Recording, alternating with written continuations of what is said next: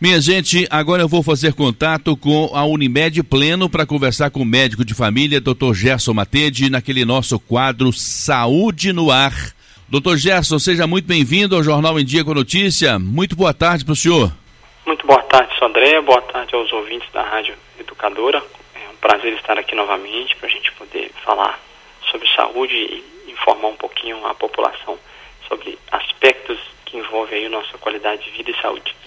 Doutor Gerson, os telejornais têm falado muito, inclusive uma reportagem longa no Fantástico no último domingo, acho que nos últimos domingos tem falado sobre esse assunto, que é a varíola dos macacos. Um assunto que para nós leigos, um assunto novo. Havia falado já de varíola desde outros tempos.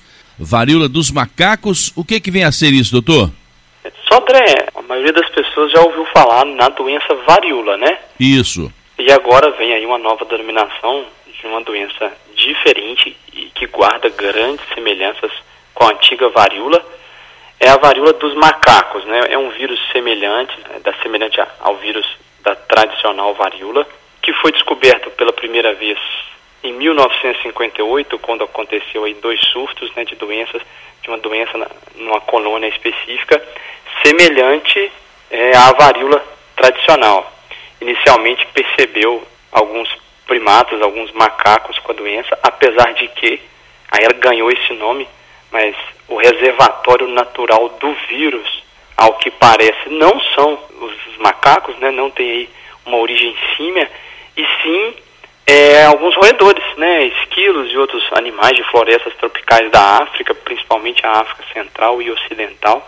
E a partir daí com novos contatos humanos com esses animais silvestres, adquirem esse vírus da varíola do macaco, que é muito semelhante da mesma família da ortopox vírus, da mesma família da varíola antiga, que a gente já conhece há mais de cinco séculos, né? Essa varíola dos macacos, a varíola nova, foi de 1958 para cá e por volta de 2016, 2017, voltaram a ter casos de novas notificações. Ocorreu em 2003 um surto também, uma epidemia dessa varíola, é, em roedores infectados que tinham vindo da África e alguns animais de estimação. E acabou ocorrendo aí alguns casos, inclusive em seres humanos, mas não houve nenhuma morte, apesar de ter tido a infecção. A varíola dos macacos é muito muito menos letal e agressiva do que a varíola antiga que a gente conhece, que a primeira vez que se tem notificação no Brasil da antiga varíola é de 1563 na Bahia. É, essa varíola antiga é extremamente grave, com até 30% de mortalidade em alguns estudos. Ela foi erradicada do mundo inteiro com a vacinação em massa, né? Ao ponto de ficar tantos anos sem ter a doença que parou-se de vacinar, porque erradicou o vírus, não teve aí novo surto do vírus, ele não voltou a contaminar humanos, e aí parou de ser necessária a vacina. Essa decisão foi tomada em 1980, inclusive no mês de maio, durante aí uma Assembleia Mundial de Saúde da época, e aí a partir daí parou-se de, de vacinar porque erradicou a antiga varíola. Agora é essa varíola dos macacos, pela primeira vez achada em 1900 58, sempre com pequenos surtos endêmicos locais, nunca se tornou uma pandemia. Então é, ela é bem menos preocupante do que a antiga varíola. Agora, se eu não crio macacos na minha casa, como é que eu posso me infectar com a varíola do macaco? A forma né, de se infectar desse Isso. contato, né? Pode ser de humano para humano, né? Então, se o Gerson está com a varíola do macaco e tem contato com o Sodré, vai transmitir através das gotículas de saliva, é uma forma né, semelhante, por exemplo, ao coronavírus, nesse sentido, mas também através das lesões que aparecem na pele, né, tem lesões semelhantes à antiga varíola, por isso que após a descoberta do vírus da mesma família e ter características semelhantes, se colocou o nome de varíola dos macacos. A, a transmissão então vai se dar de pessoa para pessoa ou através do contato com algum tipo de animal silvestre, em especial os roedores, mas pode atingir macacos também, primatas, comendo carne é, de animal de caça, por exemplo, né, que pode ter o vírus ali na carne do animal e, e, o ser humano pode se contaminar, principalmente se não for corretamente preparado. E essas são aí as principais formas, né? É claro que um, um paciente com vírus, ele pode deixar o vírus num objeto, né, na roupa de cama ou, ou no objeto de uso pessoal, garfo, faca, e outra pessoa utilizar também pode ser transmitido. Então, obviamente aí tem muito a ver com higiene também, tal qual o próprio vírus da Covid, né, que também tem essa característica de transmitir por contato aí de, de, das lesões contaminadas ou de salivas, né, excreções do, do organismo. Doutor Gerson, então a varíola dos macacos é uma zoonose viral, isto é, uma doença infecciosa que passa de animais para humanos, causada pelo vírus de mesmo nome, varíola dos macacos. Sodré, exatamente, né? Definindo, é uma zoonose, ou seja, um vírus que vem originalmente de animais e que passam a infectar outra espécie, que é o ser humano, e a gente adquire esse, vírus, né? Uma zoonose silvestre, que são de animais, não são de animais do nosso convívio do dia a dia, animais domésticos, gato, cachorro, e sim de animais silvestres, animais que vivem principalmente em florestas tropicais da África Central e Ocidental, e que transmite para o ser humano, né? Esse, esse vírus passa adiante, e é exatamente isso que você definiu. Tem uma suspeita de que no Mato Grosso do Sul haviam registrado um primeiro caso suspeito de varíola dos macacos aqui no Brasil. A mesma vacina que era aplicada anteriormente contra a varíola é a mesma vacina aplicada para esse tipo de vírus, doutor? Sodré, a vacina que sempre foi utilizada para a varíola, a antiga varíola, e que na década de 80, como eu comentei, parou de ser utilizada, ela tem até 80% de resposta, aparentemente, nos estudos que já, já foram feitos, nas tentativas que já foram feitas em surtos anteriores. É, então, ela tem grande capacidade de controlar essa varíola dos macacos também, ou seja, é uma vacina que já existe, então a gente não teria que inventar uma nova. É, o que teria era que começar a produção novamente, né, e aí através de insumos e direcionar para os locais aonde tem mais necessidade e com resposta aí já prevista, né, muito boa e estou com grande capacidade de controlar. Lembrando que é uma, uma doença muito menos agressiva do que a antiga varíola. Boa parte aí dos pacientes terão uma doença mais leve, com sintomas de febre, dor de cabeça, dor muscular, dor nas costas, calafrio, cansaço, exaustão e pode aparecer linfonodos, né, ínguas, os gânglios, né, aumentados e, desenvolver depois aí até de, de um a três dias ou até cinco dias as lesões cutâneas, né, que aparecem erupções cutâneas que começam no rosto normalmente tendem a descer tronco e para os membros do corpo, inclusive na, na região genital, e o que vai ajudando a caracterizar a doença. Essas lesões depois se tornam mais crostosas, né? E tendem a, a sumir. E a vacina responde muito bem, infelizmente, né? Além de ser uma doença menos agressiva, ela responde muito bem. E um outro fator é, importante é que as pessoas que adquirem a doença tendem a se isolar mais rapidamente, a buscar cuidados de saúde mais rapidamente, ao contrário do coronavírus, que algumas pessoas têm sintomas muito leves e acabam contaminando outras que futuramente podem ter sintomas mais graves, e é uma transmissão respiratória muito facilitada, né? O coronavírus tem uma facilidade muito grande de se transmitir, uma característica do vírus. Já o da varíola tem uma transmissão menor e as pessoas que desenvolvem tendem a se isolar mais, a buscar atendimento médico mais rápido, consequentemente diminuindo a chance de transmissão. O senhor disse que em 1980 parou de aplicar a vacina da varíola, aquela normal, aquela comum, porque não havia mais casos no mundo da doença. Os laboratórios pararam de fabricar ou existe em estoque? O Sodré, eles param de fabricar, mas tem a tecnologia ainda para fabricar. Então, a partir do momento que se deseja voltar à fabricação, basta adquirir os insumos, né, que a metodologia de fabricação existe, até com grande possibilidade de fabricação mais rápida hoje em dia, né, do que na década de 80, obviamente, pela melhoria das tecnologias, os processos de produção. Não fica em estoque não, porque não se utiliza, né, perderia, né, seria um, um gasto de material desnecessário, um gasto financeiro desnecessário. E a partir do momento que se desejar voltar a aplicar, ou haver necessidade de voltar a fazer a vacina, tem essa condição de fazer e felizmente com grande resposta para a varíola dos macacos com a vacina da antiga varíola. Direto da Unimed Pleno, eu estou conversando com o médico de família, Dr. Gerson Matede, com aquele nosso quadro de todos os sábados, Saúde no Ar. E hoje, abordando esse assunto aqui, a varíola do macaco, dos macacos, uma vez que esse assunto está aí em todos os telejornais, no Brasil e no mundo inteiro. Então o senhor acredita que não há motivo para pânico, não, né, doutor?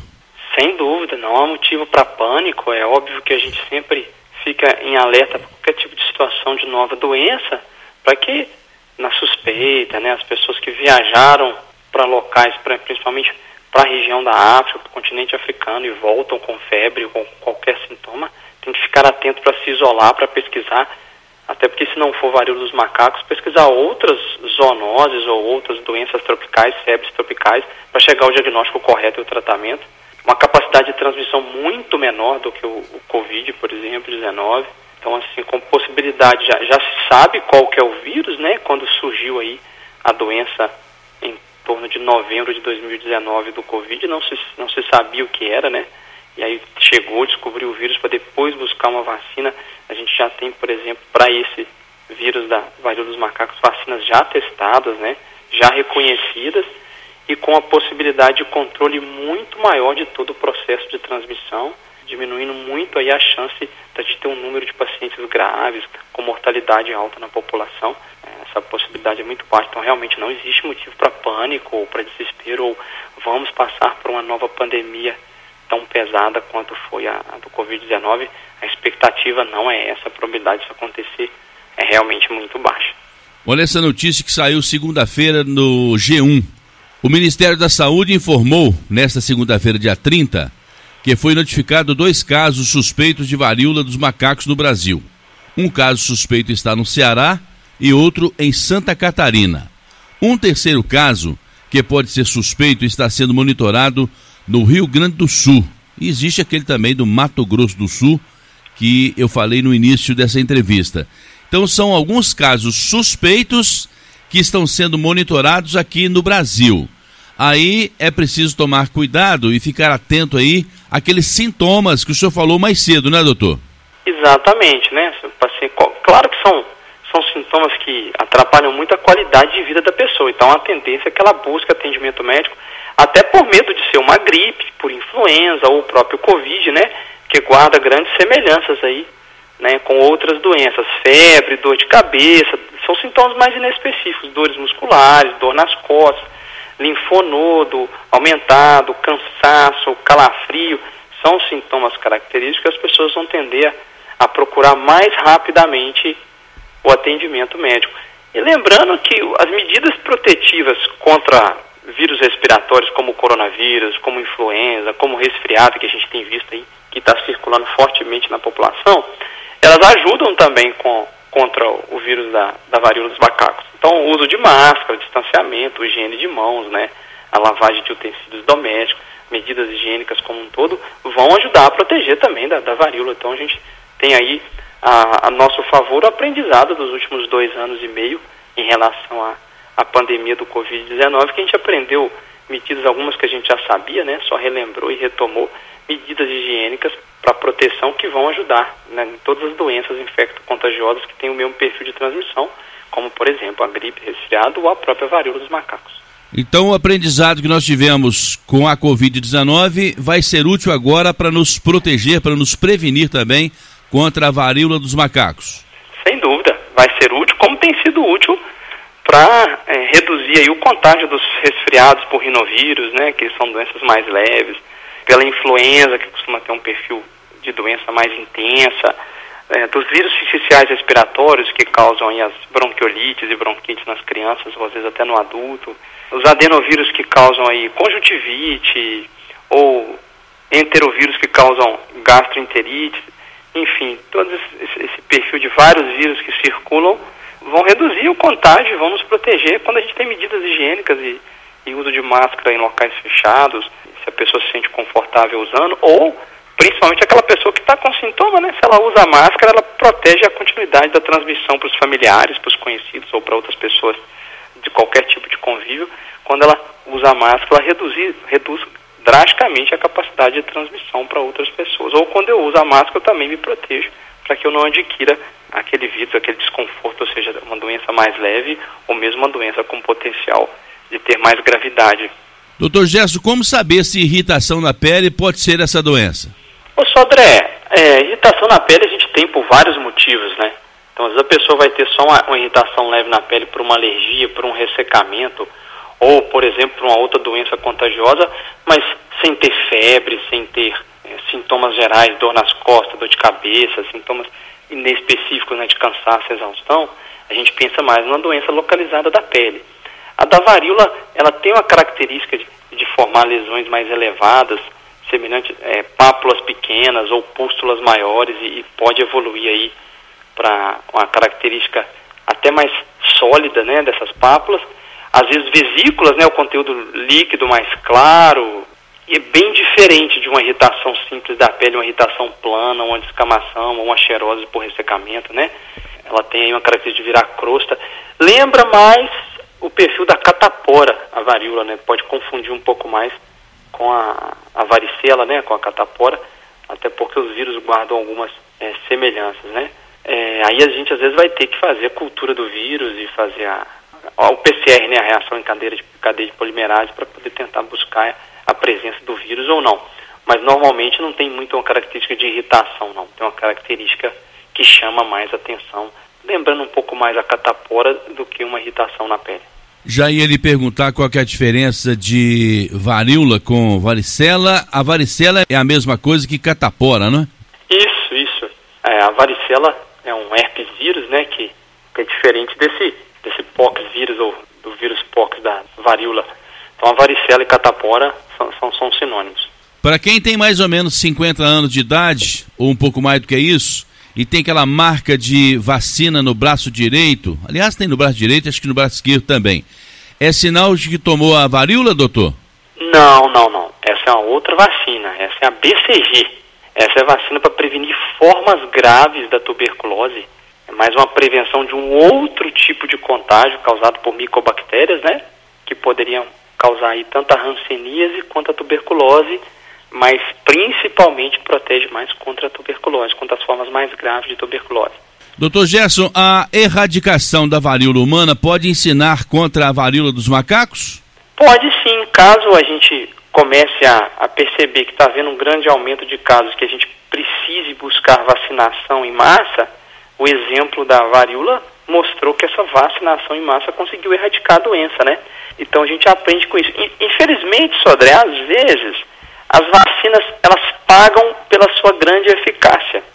Então, por exemplo, a, a geração que nasceu depois da década de 80 e que não teve aí um, é, um contato, não vislumbrou o que, que foi a, a varíola, né? Diferente de alguém que viveu na década de 20 ou 30, né? Na década de 20 dizimou a população do Rio de Janeiro, né? A, varíola, né? Foi algo muito catastrófico e que com o decorrer da vacinação, da evolução, inclusive até da, da imunidade de algumas pessoas, acaba que a vacina ela é tão eficaz que ela paga o pato por isso.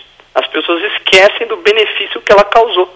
Né? As novas gerações vão nascendo, não tem notícia do que foi, não tem notícia da importância que foi aquela vacinação. E aí, de tempos em tempos, as vacinas são questionadas, né? O custo-efetividade, o benefício delas aí elas pagam por serem excessivamente eficazes. São tão eficazes que as pessoas esquecem do problema do qual aquela vacina resolveu.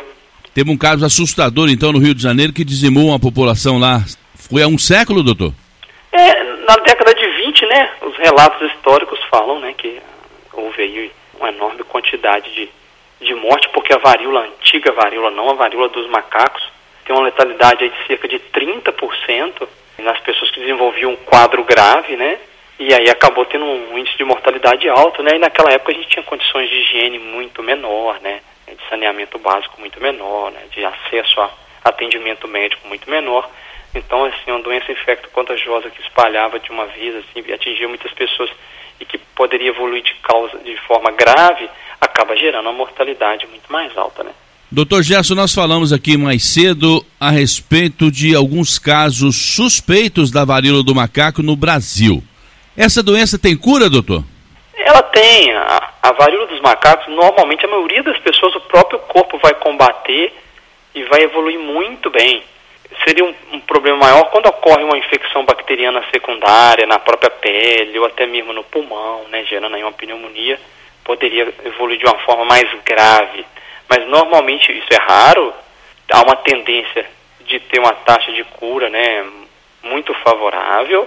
É claro que depende de como aquela pessoa vai receber tratamento médico. Às vezes uma pessoa que desenvolve um quadro mais grave e recebe um bom suporte vai ter muito mais chance de sobrevivência. E existe é, alguns medicamentos antivirais que têm apresentado, apresentaram no passado uma resposta. Então, existe a opção, né, já existe, por exemplo, o Tecovirimat, já é aprovado pela Agência Americana de Regulação, então já, já é uma opção de um fármaco que poderia ser usado. É, tem outros, é, Sidofovir, Brincidofovir, que também tem a possibilidade de, de utilização e aparentemente com respostas. Então, assim, a gente também não está completamente às cegas e às escuras para poder fazer algum tipo de tratamento, algum tipo de suporte das pessoas que têm um caso grave. Ao contrário aí do início, do, por exemplo, do, do, coronavírus, que a gente ainda não sabia quais eram as melhores medidas, quais eram os melhores recursos para a gente tratar. E obviamente que isso vai diminuindo a mortalidade com a experiência e o tratamento no decorrer do tempo. Olha uma notícia interessante aqui, que está no G1 também, doutor. De acordo com o levantamento realizado pela CNN e atualizado neste sábado, dia 28, ao menos 22 países confirmaram casos da doença até o momento. Espanha, Itália, Portugal, Reino Unido, Austrália, Bélgica, França, Alemanha, Estados Unidos, Canadá, Holanda, Suíça, Suécia, Áustria, Israel, Dinamarca, Eslovênia, República Tcheca, Emirados Árabes Unidos, Finlândia, Argentina e Irlanda. Tá na Argentina, tá perto do Brasil, né, doutor? De fato, né? Tá, hoje em dia com a globalização, né? A tendência é que realmente se dissemine doenças como um todo, assim, né? Tá as pessoas se movimentam muito mais facilmente pelo mundo hoje, né? A viagem aérea, a viagem de navio, hoje em dia o transporte humano é muito mais facilitado. O que se tem aparentemente de taxa geral de ataque secundário que a gente fala, né, depois de ter um contato com uma fonte humana conhecida, né, quando uma pessoa sabidamente está com a varíola dos macacos e a pessoa tem um contato, a, taxa de transmissão é baixa, em torno de 3%. Agora, por exemplo, uma pessoa vivendo na mesma casa, né, no mesmo ambiente, então eu estou convivendo dentro do mesmo domicílio com uma pessoa com varíola dos macacos, aí é em torno de 50%, aí já aumenta é, substancialmente, né aparentemente teve transmissão em ambiente hospitalar, né, pelo contato muito próximo. Acaba que a transmissão, no caso da varíola dos macacos, né, um, um pouco diferente aí do coronavírus, tem uma transmissão maior em crianças, né, tem uma facilidade maior de transmitir e, infelizmente, o quadro é um pouco mais grave em crianças e idosos, né, pela maior dificuldade do sistema imunológico de responder. Ao contrário do coronavírus, né, que a gente tinha esse medo, se pegar a nossa entrevista lá do início de 2020, final de 2019, início de 2020, que a gente falou sobre a Covid antes mesmo dela chegar no Brasil, se eu não me engano, a nossa entrevista foi de janeiro ou fevereiro de 2020. Naquela entrevista a gente fala sobre o maior risco para crianças e idosos e depois isso não se confirmou, né?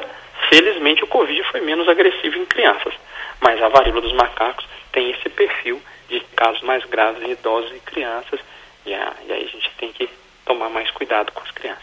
E completando a informação, a Organização Mundial da Saúde, a OMS, acompanha o cenário epidemiológico da doença no mundo. O primeiro caso confirmado da doença no Reino Unido, que disparou o alerta da OMS. Foi informado à entidade no dia 7 de maio. O paciente que viajou do Reino Unido para a Nigéria desenvolveu uma erupção cutânea no dia 29 de abril e retornou ao Reino Unido em 4 de maio. Sabe-se o país de origem dessa doença da varíola do macaco? Sodré, fica difícil saber a origem específica? É, a doença ocorreu inicialmente na África e esporadicamente tem algumas epidemias ocasionais por lá. A maioria dos casos notificados ocorreu no Congo, né? Na República Democrática do Congo. Mas tem casos aí recentes que novos, né, depois quando voltou a ter novas epidemias, em Serra Leoa, Libéria, Nigéria, novamente no Congo, é, República Centro-Africana. Então, é difícil saber o país específico de origem, sabe? Porque às vezes até ter as primeiras notificações, aquela pessoa já, já se locomoveu e às vezes não tem um, um dado epidemiológico muito forte, principalmente levando em consideração aí a, a África na, em 1958, né? Então, na década de 50. Então, tinha menos é, aporte é, tecnológico, né? E menos notificação de doença. Então, às vezes, quando a doença era conhecida, realmente notificada, já já estava até um período mais à frente do, do primeiro caso. Então, fica difícil saber de onde que veio especificamente.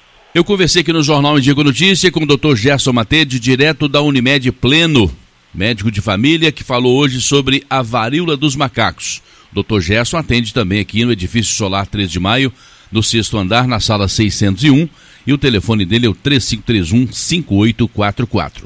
Doutor Gerson, muito obrigado pela sua atenção conosco, com os ouvintes aqui do Jornal com Notícia. Um bom final de semana e nos falamos aqui na semana que vem, combinado? Combinado, Sodré. Eu que agradeço mais uma vez a oportunidade.